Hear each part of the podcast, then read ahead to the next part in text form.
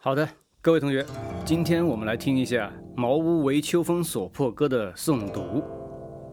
我们将听到两位同学的诵读。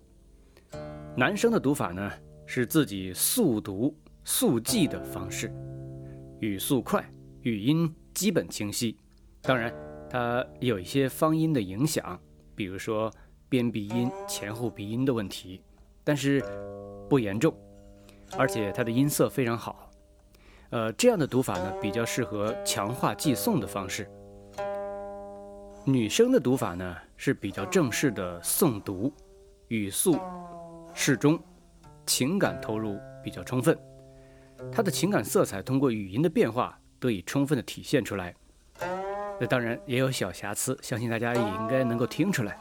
它的题目中“为秋风所破歌”当中的“为”字，应该读为二声。为和所呢是表示被动的。好的，下面就请听两位同学的朗读。《茅屋为秋风所破歌》杜甫。八月秋高风怒号，卷我屋上三重茅。茅飞渡江洒江郊，高者挂卷长林梢，下者飘转沉塘坳。南村群童欺我老无力，云门对面为盗贼，公然抱茅入竹去。唇焦口燥顾不得，归来倚杖自叹息。俄顷风定云墨色，秋天漠漠向昏黑。不经多年冷似铁，娇儿恶我踏里裂。床头屋漏无干处，雨脚如麻未断绝。自今丧乱少睡眠，长夜沾湿何由彻？安得广厦千万间，大庇天下寒士俱欢颜。风雨不动安如山。呜呼！何时眼前突兀现此屋？吾庐独破受冻死一族。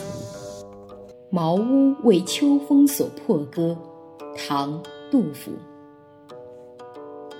八月秋高风怒号，卷我屋上三重茅。茅飞渡江洒江郊，高者挂卷长林梢，下者飘转沉塘坳。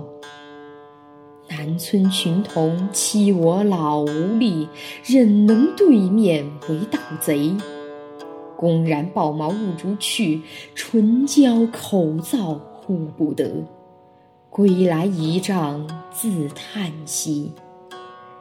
俄顷风定云墨色，秋天漠漠向昏黑。不亲多年冷似铁，娇儿恶卧踏里裂。床头屋漏无干处，雨脚如麻未断绝。自经丧乱少睡眠，长夜沾湿何由彻？安得广厦千万间，大庇天下寒士俱欢颜。风雨不动安如山。呜呼！何时眼前突兀现此屋？五炉独破受冻死已足。